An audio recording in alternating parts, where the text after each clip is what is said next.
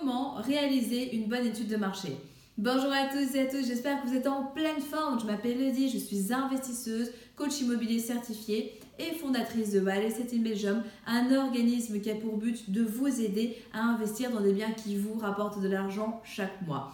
Aujourd'hui, dans cette nouvelle vidéo, j'aimerais répondre à une question qui m'a été posée par Wendy et qui me demande concrètement, Elodie, comment est-ce qu'on peut réaliser une bonne étude de marché?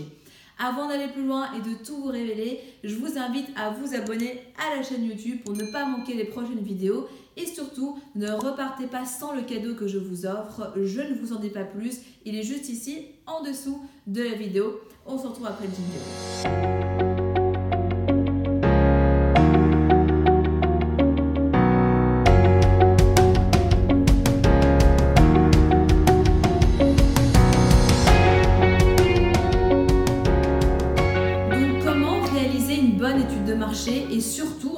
Pourquoi réaliser cette étude? Eh bien c'est ce que nous allons voir ensemble dans cette vidéo. La première chose que j'aimerais voir avec vous, c'est que effectivement quand on va sur un marché qu'on ne connaît pas, c'est fondamental de l'étudier parce que sinon on ne va pas savoir si on va faire une bonne, une moyenne ou une très mauvaise affaire.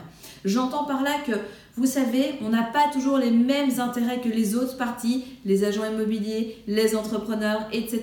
Et donc, nous devons faire forcément attention aux informations que nous recevons de la part d'autres personnes.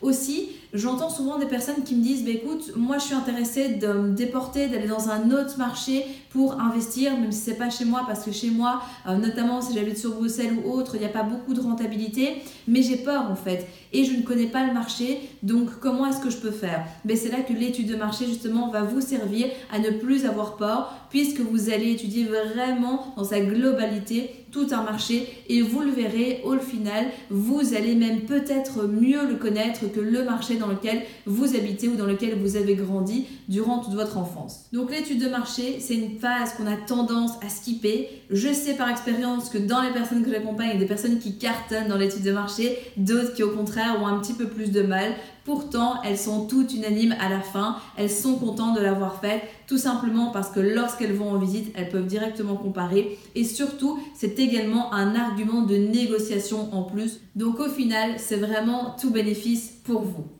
Et puis après, pour répondre vraiment à la question qui m'a été posée de base, à savoir comment faire une bonne étude de marché, je dirais qu'il y a vraiment plusieurs angles à aborder. Le premier, c'est que vous devez avoir une vue globale des prix de vente du bien que vous recherchez. C'est fondamental, vraiment, en catégorisant si le bien est neuf, si le bien est par contre à rénover, si le bien a un garage, si le bien a un jardin, etc. Puisque forcément, ça va impacter le prix du bien. Cette première strate, c'est important de l'avoir aussi en comparaison avec les prix de la location parce que dans votre calcul de rentabilité, vous allez avoir besoin eh du potentiel revenu locatif pour voir si au final votre opération eh bien, elle est rentable ou pas. Pour aller encore plus loin, vous pouvez regarder un petit peu au niveau de la démographie dans la ville dans laquelle vous souhaitez investir, si cette ville perd ou gagne des habitants.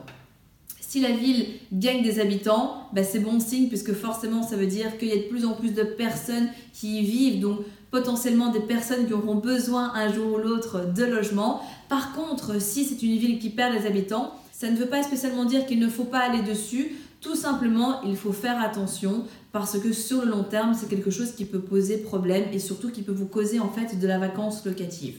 Ensuite, Regardez au niveau de l'urbanisme, est-ce que l'urbanisme a prévu, la commune de manière générale, a prévu de faire des rénovations dans telle ou telle zone?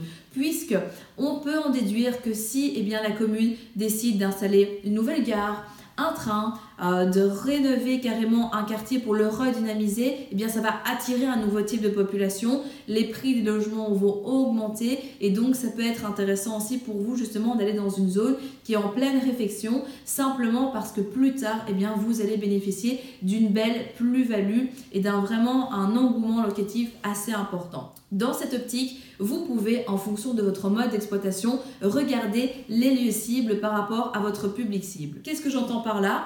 Par exemple, si vous investissez en colocation, eh bien regardez où se situent les universités, les hautes écoles. Si vous visez des jeunes actifs, regardez les centres-villes, à combien de temps ils se situent, Qu'est-ce qu'il y a? Dans les centres-villes Est-ce qu'il y a des centres commerciaux? Est-ce qu'il y a des zonings industriels qui permettraient justement aux personnes eh d'avoir vraiment un regroupement de personnel à un certain endroit? Voir si vous investissez dans un endroit où vous souhaitez le mettre en location pour une famille, où est-ce que sont les écoles maternelles, primaires, les crèches? Bref, toutes ces choses-là qui vont faire en fait qu'à la fin de votre étude de marché, vous devez vraiment avoir une vue globale sur le marché dans lequel vous allez investir.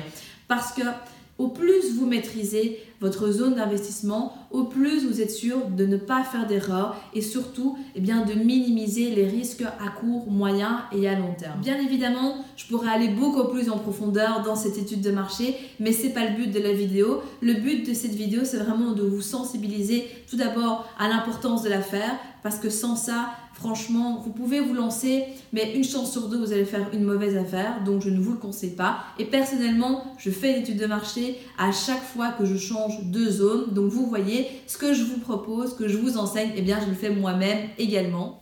Et pour les personnes qui ont envie d'aller plus loin justement par rapport à tout ça, de vous donner déjà un petit feedback, quelques clés pour savoir concrètement quels sont les points cibles que vous devez avoir en termes de données dans votre étude de marché. Si vous êtes arrivé jusqu'au bout de la vidéo, c'est qu'il est fort à parier que l'investissement immobilier en Belgique vous intéresse. C'est pourquoi je vous invite à vous abonner à la chaîne YouTube afin de ne manquer sous aucun prétexte les prochaines vidéos exceptionnelles qui vont être publiées. Mais également, surtout, ne repartez pas sans votre cadeau offert.